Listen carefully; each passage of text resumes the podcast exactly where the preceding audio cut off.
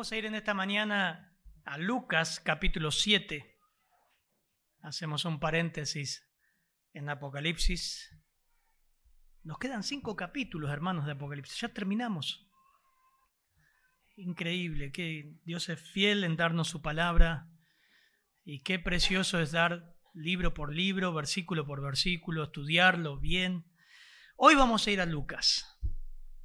Y realmente a mí me encanta siempre tocar el Evangelio y creo que necesitamos siempre estar metidos y enseñar el Evangelio, el Evangelio, su, su doctrina, todos los rasgos de lo que es una fe verdadera. En medio de tanta incertidumbre, de, de tanto ambiente evangélico, que no saben explicar lo que es la fe en Cristo. Entonces, Lucas es uno de los evangelios que hemos dado en, la iglesia y realmente ha sido impresionante, lo mismo que Marcos, lo mismo que Juan.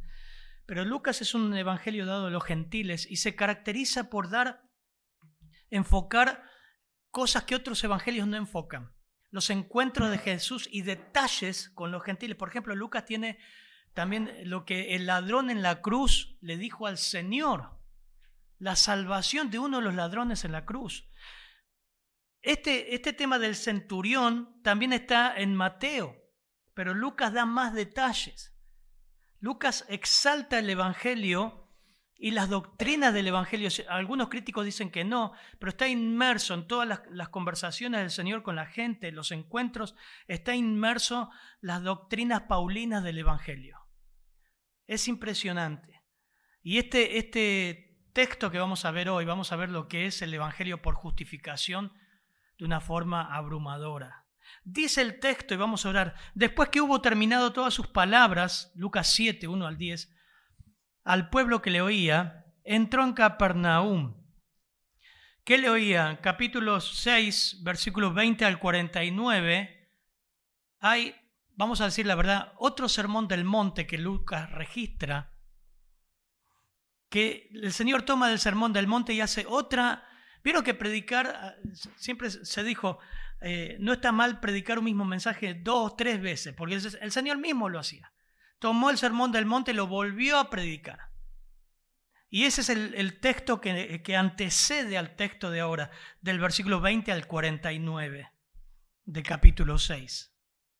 Entonces, después que hubo terminado todas esas palabras, eso es lo que estoy diciendo, versículo 1, al pueblo que le oía, entró en Capernaum. Y el siervo de un centurión, a quien éste quería mucho, estaba enfermo y a punto de morir. Cuando el centurión oyó hablar de Jesús, le envió unos ancianos de los judíos rogándole que viniese y sanase a su siervo. Y ellos vinieron a Jesús y le rogaron con solicitud, diciéndole, es digno de que le concedas esto porque ama nuestra nación y nos edificó una sinagoga. Y Jesús fue con ellos. Pero cuando ya no estaban lejos de la casa, el centurión envió a él unos amigos diciéndole, Señor, no te molestes, pues no soy digno de que entres bajo mi techo. Por lo que ni aún me tuve por digno de venir a ti. Pero di la palabra y mi siervo será sano porque también yo soy hombre puesto bajo autoridad y tengo soldados bajo mis órdenes y digo a este ve y va y al otro ven y viene y a mi siervo haz esto y lo hace. Al oír esto, Jesús se maravilló de él y volviéndose dijo a la gente que le seguía, os digo que ni aun en Israel he hallado tanta fe. Y al regresar a la, a la casa, al regresar a casa, los que habían sido enviados hallaron sano al, enfermo que había estado, había, hallaron sano al siervo que había estado enfermo. Padre, gracias, Señor. Qué preciosos los textos de tu palabra, Señor. Y darlos así, explicarlos, solamente exponerlos. Y confío, Señor, tu palabra nunca vuelve vacía. Algo va a ser, Señor. Algo va a ser. Alguien la va a rechazar o alguien la va a abrazar, Señor. Gracias porque ella en sí misma tiene poder, Señor. Es tu voz, es tu palabra con la cual hiciste los cielos y la tierra y todo lo que hay en ellos. Ella tiene poder, inerrante, inspirada, Señor. Pedimos que tú guíes, Señor, en tu nombre. Amén, Señor.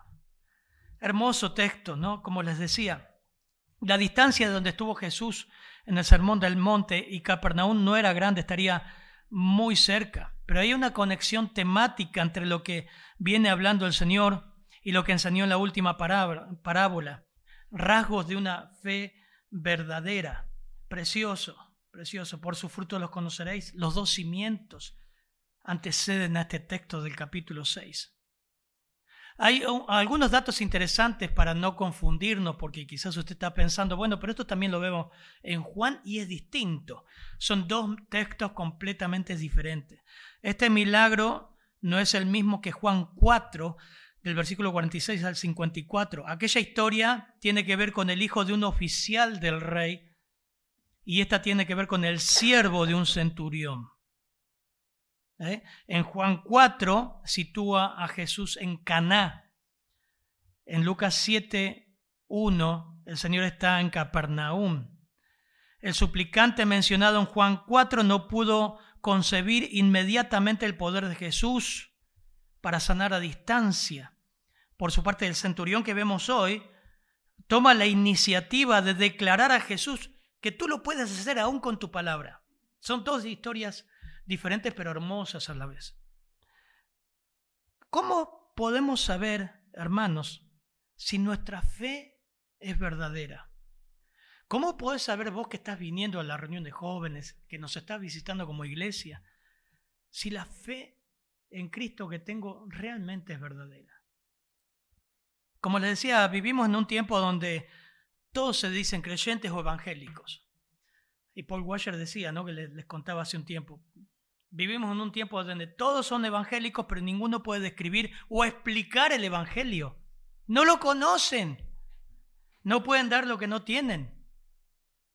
Entonces este texto va a evidenciar los rasgos de lo que es una fe verdadera, lo que es una fe salvífica, lo que es una fe basada en la roca, en Cristo. Y la primera evidencia o rasgo de que la fe que tengo o la fe salvífica es verdadera, es que no está basada en nuestros propios méritos. No está basada en lo que usted es o en lo que vos sos o haces. Fíjense el versículo 1, dice, después que hubo terminado todas, todas las palabras al pueblo que le oía, entró en Capernaum. Versículo 2 al 5, ¿quién lee hoy? Verónica, 2 al 5. Y el siervo... Y el siervo de un centurión, a quien éste quería mucho, estaba enfermo y a punto de morir. Cuando el centurión oyó hablar de Jesús, le envió unos ancianos de los judíos, rogándole que viniese y sanase a su siervo.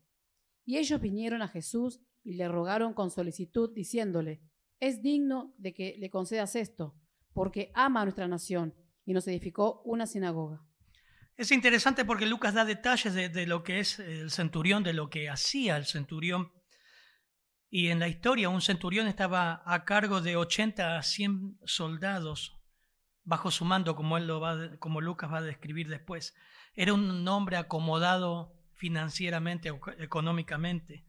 Pero hace, Lucas menciona su trayectoria, dice que estimaba a su siervo, lo quería mucho, quizás era su única familia.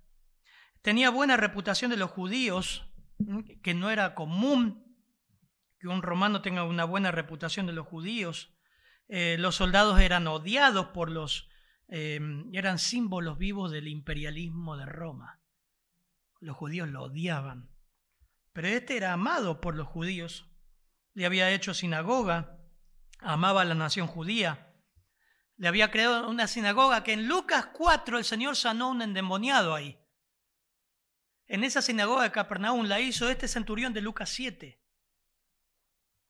Los ancianos lo tenían por digno de cualquier favor humano o divino. Tenía muchos amigos, versículo 6 lo muestra. Jesús fue con ellos, pero cuando ya no, ya no estaban lejos de su casa, el centurión vio a unos amigos.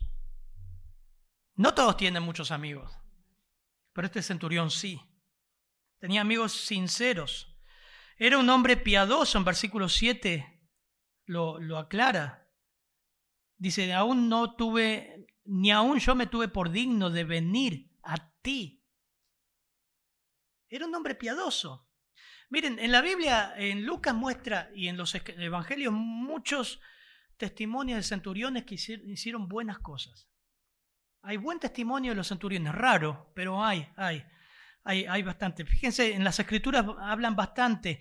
Por ejemplo, después que Jesús hubo expirado, un centurión exclamó verdaderamente, este es el Hijo de Dios, un centurión.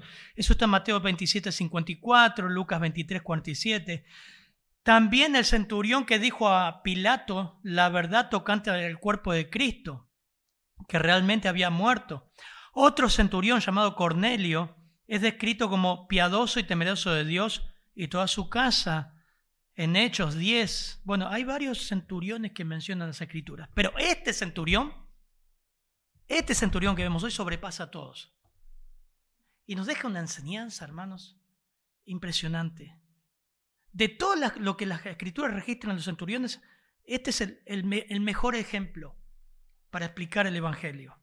Tenía un siervo, un esclavo, la palabra de doulos ahí es un esclavo.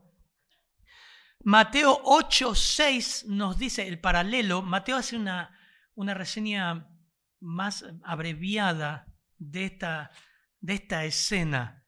Dice que estaba, pero lo que dice Mateo, que complementa, eso los evangelios se complementan, dice que estaba con una parálisis gravemente atormentado.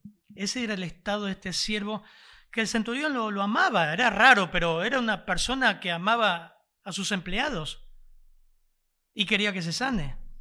Algunos traducen como una parálisis progresiva con espasmos musculares que comprometían peligrosamente el sistema respiratorio, a punto de morir. Eso le dice el eh, capítulo 7. Eh, quería mucho, estaba enfermo a punto de morir, dice el versículo 2. Una enfermedad que quizás hoy en día se conoce con otros nombres, ¿no? Como el diputado que ahora está mal, no sé cómo se llama la enfermedad. ELA, sí, sí. Seguramente sería algo de eso, no se sabe, pero era una parálisis severa y a punto de morir. Y este hombre, bueno, lo que detalles que da, da Lucas era médico. Detalles que da Lucas. Y el Señor había hecho muchas obras, como les dije en Mateo, en Lucas 4, en esa misma sinagoga sanó a un endemoniado y venía de hablar y enseñar otro sermón del monte y enseñar la verdad de Dios. Dice el versículo 3, cuando el, centurión oyó hablar de Jesús, le envió a unos ancianos, observen esto, versículo 3, de los judíos. A ver si, entendemos. Vos es unos, unos, ancianos, unas personas viejitas, no, no está hablando de eso, está hablando de, de líderes de los judíos. Por eso van a decir, cuando vean Mateo 8, van a decir, pero esto se, eh, pastor, pero acá hay un error, porque Mateo 8:5 dice, entrando Jesús a Capernaum, vino a él un centurión rogándole. Y acá Lucas 7 dice, eso Mateo 8, que envió unos ancianos, se complementa. Mateo resume, pero Lucas agrega que el centurión seguramente fue a Jesús, pero viendo a unos líderes judíos, se los envió el contexto te muestra que él no se sentía digno de ir a la presencia. Qué tremendo, pero vamos por parte. Ahí está el Señor, les envía unos ancianos judíos rogándole que viniese y sanase a su siervo. Lucas destaca que los ancianos judíos dijeron lo que dijeron del centurión. Los ancianos judíos, Lucas registra todo lo que, el testimonio que, que dijeron.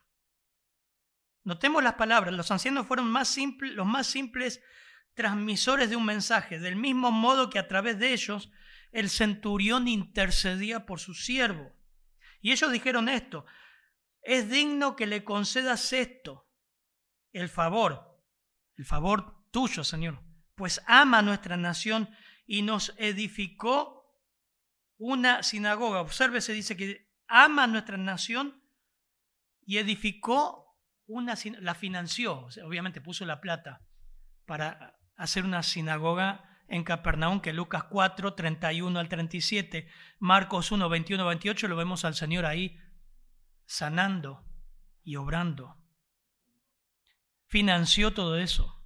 Eso hace una, una relación más, más estrecha entre el Señor y el centurión.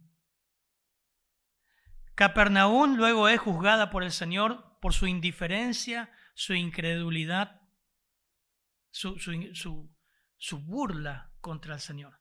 Pero aún así, un centurión tenía esta fe. Cuando ellos llegaron y se le rogaron, dice las Américas, la versión de las Américas, si la tenés ahí, dice, le rogaron con insistencia estos judíos. Casi como una, pisando ya la línea de atrevimiento, ¿no? Señor, vos tenés que, escúchame, Señor, puso plata.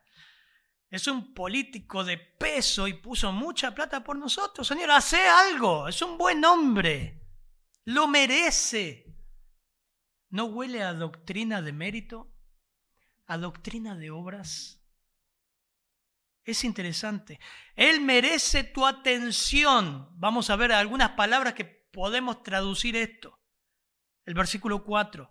Él merece tu atención, Él merece tu obrar, Él merece que le des lo que necesita.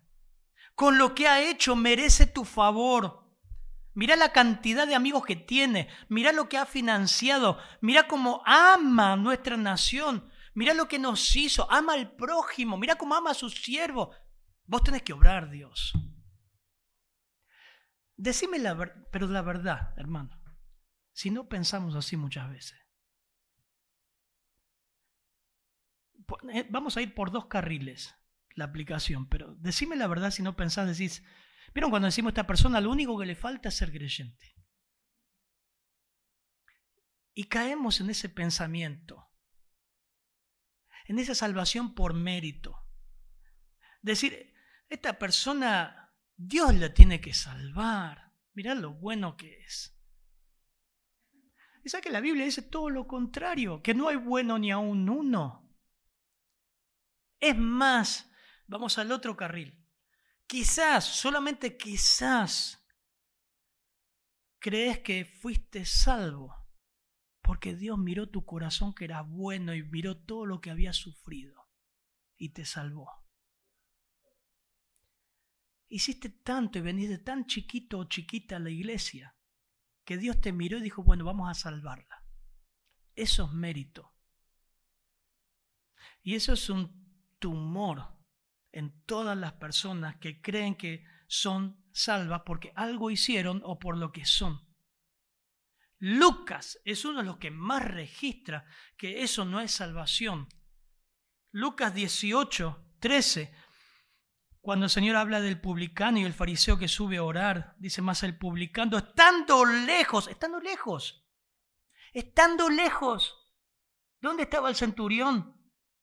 Lejos. Mandó unos amigos y dijeron, no, no, yo no soy digno de estar ahí, no soy digno. Estoy leyendo ahora Lucas 18, 13 no quería ni aún alzar los ojos al cielo, sino que se golpeaba al pecho diciendo, Dios, sé propicio a mí, pecador. Romanos 3:19 en contra de la doctrina del mérito.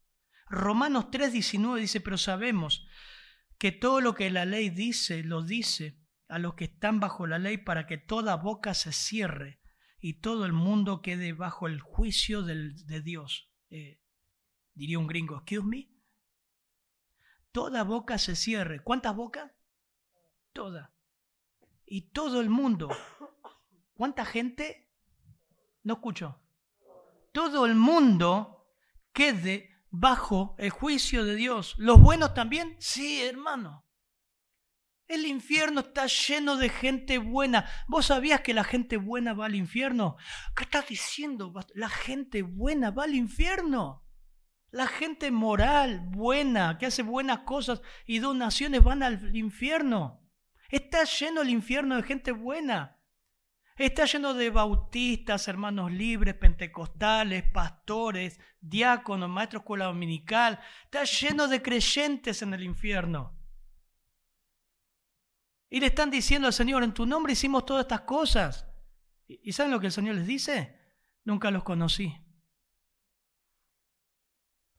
¿Sabes de qué gente está llena al cielo? Prostitutas, borrachos, ladrones, maldicientes, homosexuales, transexuales, afeminados, estafadores, mentirosos, asesinos. Pastor, como dices, lo dice la Biblia. Y Pablo le dice a los corintios, ¿y estos eran algunos de ustedes? ¿Te das cuenta? La doctrina del mérito, cómo está arraigada en nosotros. Y quizá tu orgullo te hace creer que estás acá porque sos bueno o buena. Y que sos cristiano porque Dios te miró lo buenito que eras. Dice otro pasaje más, por cuanto todos pecaron, no alcanzan la gloria de Dios. Romanos 3, 23. 24 es hermoso. Siendo justificados gratuitamente por su gracia, por medio de la redención que es en Cristo Jesús, no de tu buena persona, por medio de la redención, la compra en Cristo Jesús por su sangre. Porque por gracia habéis sido salvados por medio de la fe, y esto no de ustedes, sino que es regalo de Dios, es don de Dios, no por obras. Y acá te dice, te rompe Pablo, para que nadie se gloríe. Yo estoy acá porque me lo merezco. Nosotros somos hijos de Abraham.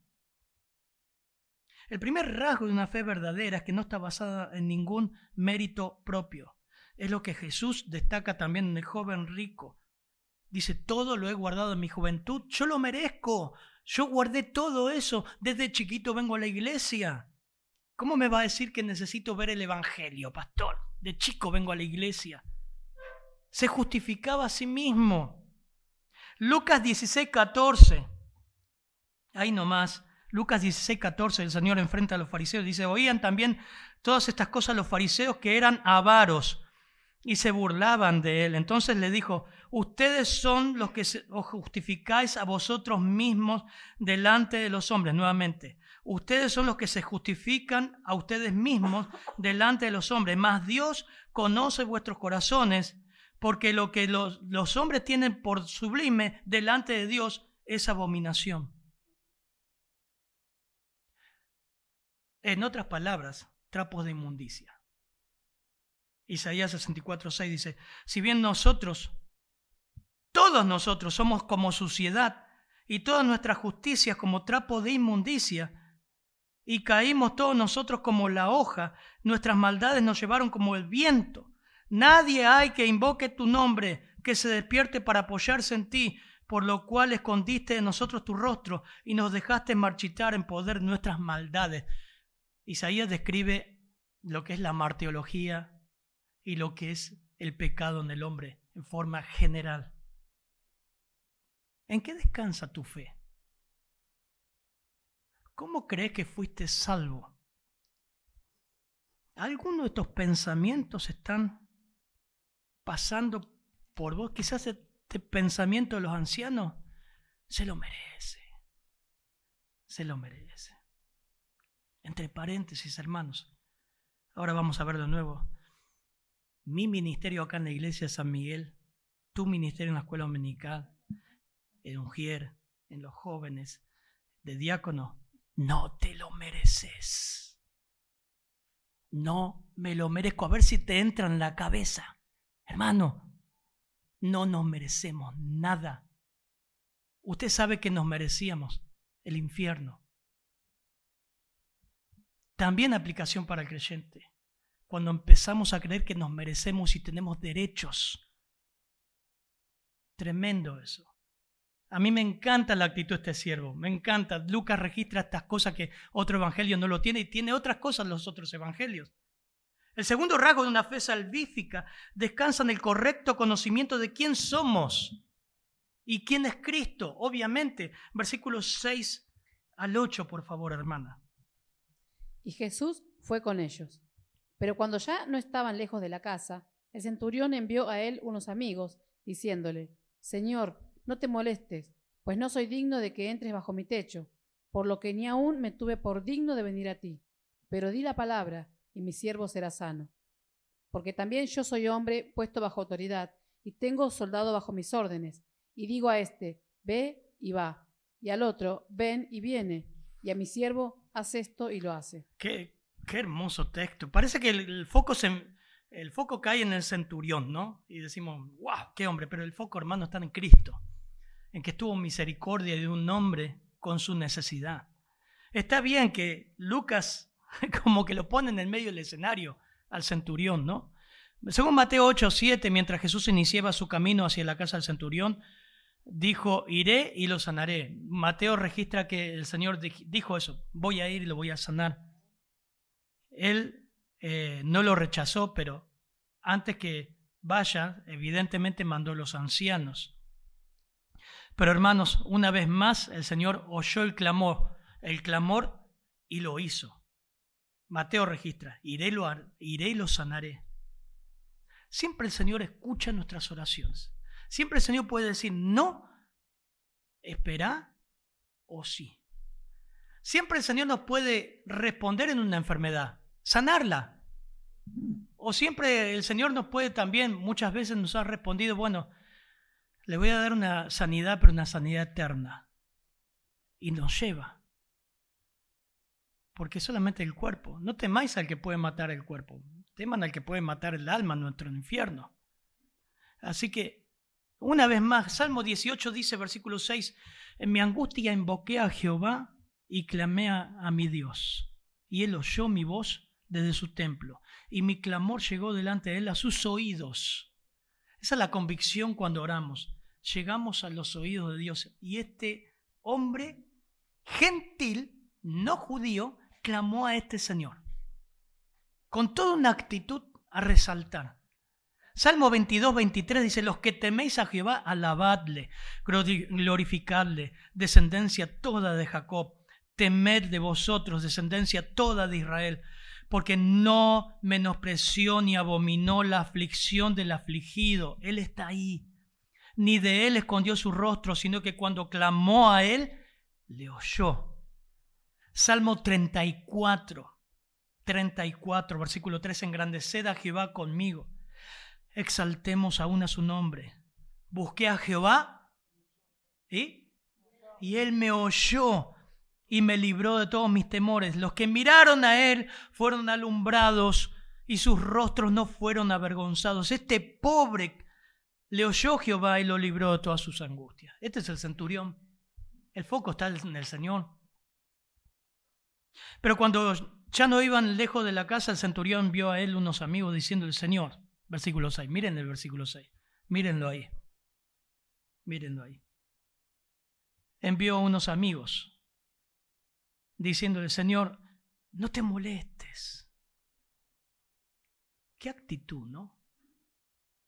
Hoy, hoy decretan en el nombre, yo decreto, ato, desato, le mandan atrevidos, sin vergüenza. Creen que le pueden mandar noche de milagros y cuántas cosas, milagros y qué, desataduras y toda la sanata que hacen aparecen en, muchos lados, ¿no? En San Miguel, en tal lugar, noche de milagros. O sea, Dios tiene que hacer milagros esa noche porque tal apóstol o sanatero va a estar ahí.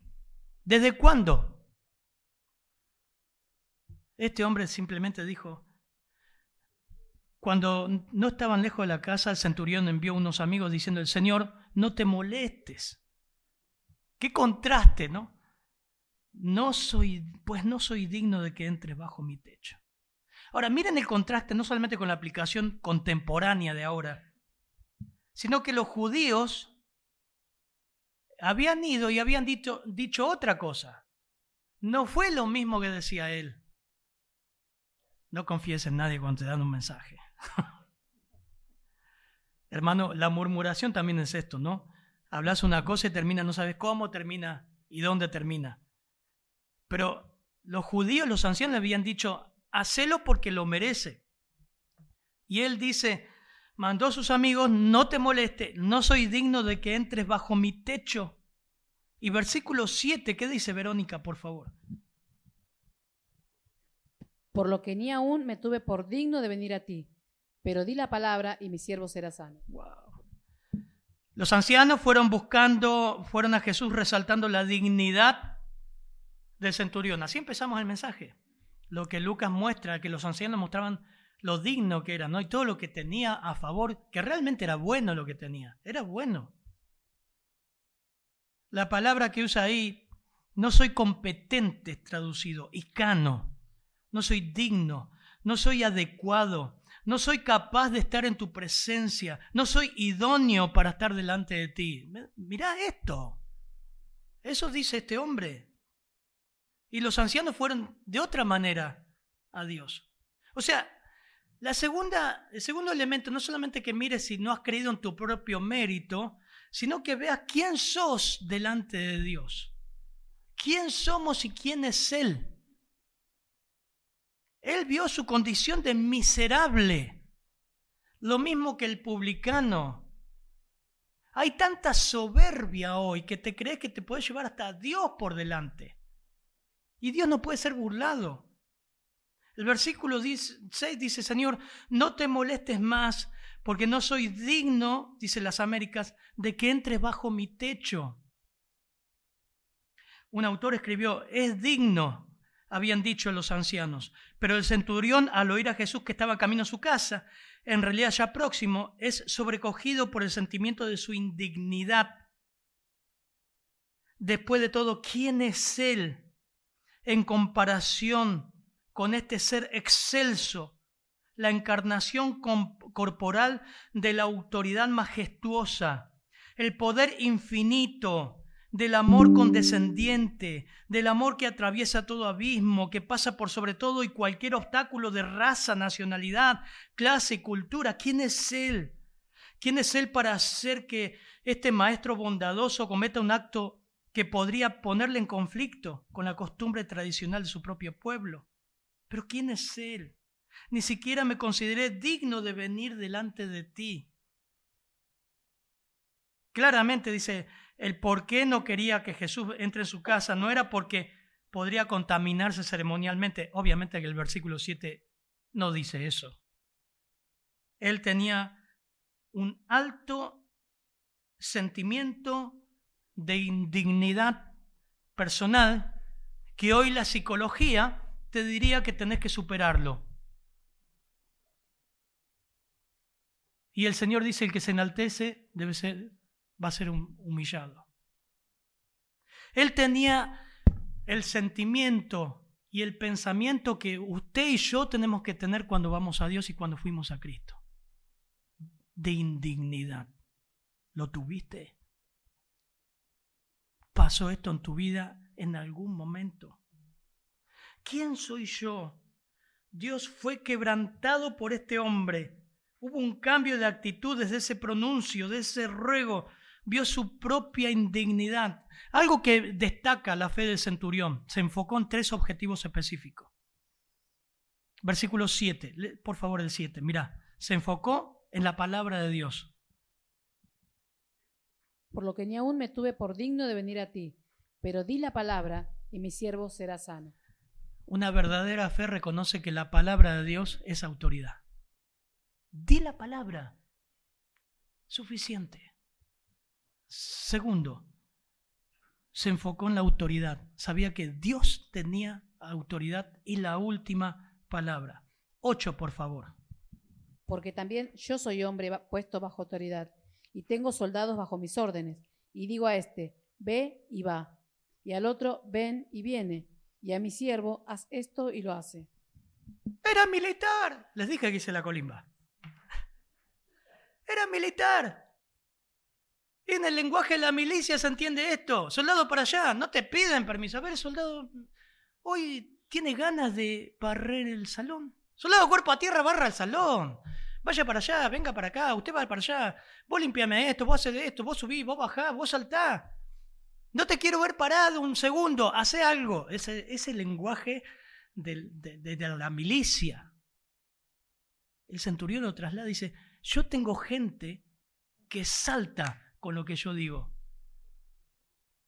Tú eres Dios y debemos obedecerte. En la identidad, miren, versículo 6, por favor. Y Jesús fue con ellos. Pero cuando ya no estaban lejos de la casa, el centurión envió a él unos amigos diciéndole, Señor, no te molestes, pues no soy digno de que entres bajo mi techo. Señor, usa la palabra curios. Él era un empleado del curios, que era el César. Él era también un dueño Él tenía siervos, pero él llama al Señor Señor. Por ahí hoy no lo entendés con nuestro idioma. Pero para, para este tiempo bíblico, Señor era todo, era santo, excelso, su majestad. Creo que pudo tener el mismo sentimiento que tuvo el apóstol Pedro cuando el Señor lo vio. Lucas 5, 8. Al ver esto, Simón Pedro cayó a los pies de Jesús diciendo, apártate de mí, Señor, pues soy hombre pecador. Porque el asombro había apoderado de él y de todos sus compañeros por la redada de peces que habían hecho. Y una redada, solamente había visto una redada de peces. Apártate de mí, Señor, soy hombre pecador. No soy digno. Dicho de otra manera, este sencillo soldado tuvo mayor discernimiento de los judíos para que los judíos para identificar correctamente a la persona, palabra y poder de Jesús. Tuvo más discernimiento que los judíos y que muchas veces los creyentes. ¿Quién crees que eres, hermano, frente al Señor? ¿Crees que sos merecedor de su favor? ¿Has visto en algún momento tu indignidad delante de Dios? Primer rasgo de una fe salvífica es que no descansa en sus propios méritos, en quién soy yo o en qué he hecho. En segundo lugar, descansa, sí descansa, en el correcto conocimiento de quién soy delante de Dios y quién es Cristo. Y el poder de su palabra, el poder de su persona, su identidad, su autoridad. El tercer rasgo, versículos 9 y 10, por favor, de una fe verdadera. Al oír esto, Jesús se maravilló de él, y volviéndose dijo a la gente que le seguía, Os digo que ni aún en Israel he hallado tanta fe. Y al regresar a casa los que habían sido enviados, hallaron sano al siervo que había estado enfermo. Es impresionante el versículo 9 porque dice, Jesús se maravilló de él. La palabra es taumazo y significa que eh, se asombró grandemente. Fue una fe que al mismo Señor le asombró. Os digo que ni aún en Israel he hallado tanta fe. Y ese es el corazón del, del Evangelio de Lucas, ¿no? Resaltar la fe, la recepción del Evangelio eh, eh, por parte de despreciados gentiles. Van a haber muchos gentiles que llegan a la fe en Lucas, así. Y a fariseos y a autoridades rechazando el Evangelio. Yo creo que fue una frase maravillosa del Señor, una actitud que Él se, se asombró grandemente, pero también tristeza, por ver su propio pueblo, sus propios hermanos, su propia familia que le rechazaron. Miren, hay un texto, le, voy a pedir que lo busquen. Está en Marcos 6. Uno dice, salió Jesús de allí y vio, vino a su tierra y le seguían sus discípulos y llegando el día de reposo comenzó a enseñar en la sinagoga y muchos oyéndole se admiraban y decían, claro, vos decís se admiraban, oh, qué bueno, ¿quién no se admira de la enseñanza del mismo Señor? Pero esa no es la admiración linda, buena, piadosa que debería haber. ¿De dónde tiene estas cosas? ¿Y qué sabiduría es esta que le es dada? Y estos milagros que por sus manos son hechas. ¿No es este el carpintero, hijo de María, hermano de Jacobo, de José, de Judas y de Simón? ¿No también aquí con nosotros sus hermanos, sus hermanas? Y se escandalizaban de él. Mas Jesús decía, no hay profeta sin honra sino en su propia tierra y entre sus parientes y en su casa. Y no pudo hacer allí ningún milagro, salvo que sanó a algunos pocos enfermos poniendo sobre ellos sus manos. Y estaba asombrado, o sea, acá el Señor se asombra de, del centurión, pero aquí se asombra de la incredulidad de ellos y recorría sus aldeas de alrededor, las aldeas de alrededor, enseñando. Vemos mucha gente en Lucas despreciada, gentil, como el caso del publicano de Lucas 18, que llegan a la fe verdadera, a la fe salvífica, esa fe que Dios alaba, que Dios resalta, que hay fruto. Mateo, según Mateo 8:13, dice que Jesús lo manda a su casa, vete a tu casa, como creíste te ha sido hecho. Y Mateo agrega que desde ese mismo momento el muchacho estuvo sano.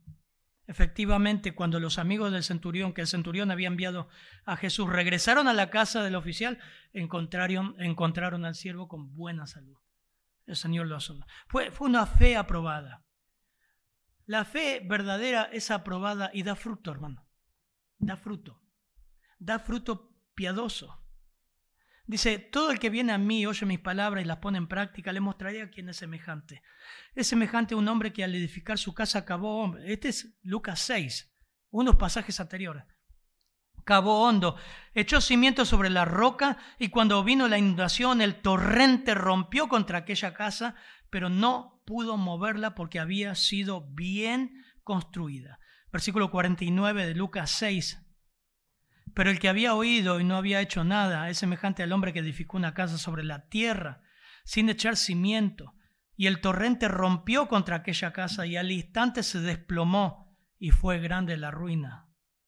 Primera Pedro 1.3 dice, bendito sea el Dios y Padre de nuestro Señor Jesucristo, quien según su gran misericordia nos ha hecho nacer de nuevo a una esperanza viva mediante la resurrección de Jesucristo de entre los muertos, para obtener una herencia incorruptible, inmaculada, y que no se marchitará, reservada en los cielos para vosotros, que son protegidos por el poder de Dios mediante la fe para la salvación que está preparada para ser revelada en el último tiempo.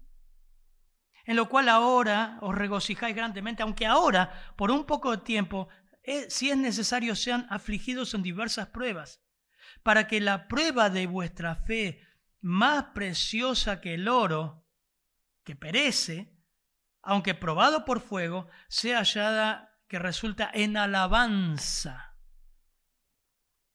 Jesús se maravilló de la fe de este hombre, en alabanza y gloria y honor en la revelación de Jesucristo. La fe verdadera glorifica a Dios, honra a Dios, persevera. Las lluvias le pegan, los ríos le pegan, los problemas le pegan, pero continúa, persevera, busca al Señor, glorifica al Señor. La verdadera fe es Lucas 8:15, la buena tierra arada, preparada por Dios que da fruto con perseverancia a 30, 60 y a 100 por uno, Marcos 4:20. Esa es la verdadera fe, no en sus méritos. Sabe bien quién es delante de Dios, sabes quién es Cristo y todo lo que le ha perdonado. Y es una fe perseverante. Amén, hermanos. Qué lindo texto. Padre, gracias por este texto, Señor. Oramos por lo que están escuchando, que su fe no esté basada en sus méritos, en lo que son, que pueda haber un entendimiento profundo de lo indigno que somos delante de ti. Aún como iglesia, como pastor, como diáconos, como maestros, como siervos, sepamos que estamos sirviendo al Dios eterno al Cristo eterno que nos vendrá a buscar. Que siempre tengamos ese grado de humildad. Humíllanos, Señor. Que no creamos que nos deben algo, Señor. En tu nombre, Señor. Amén.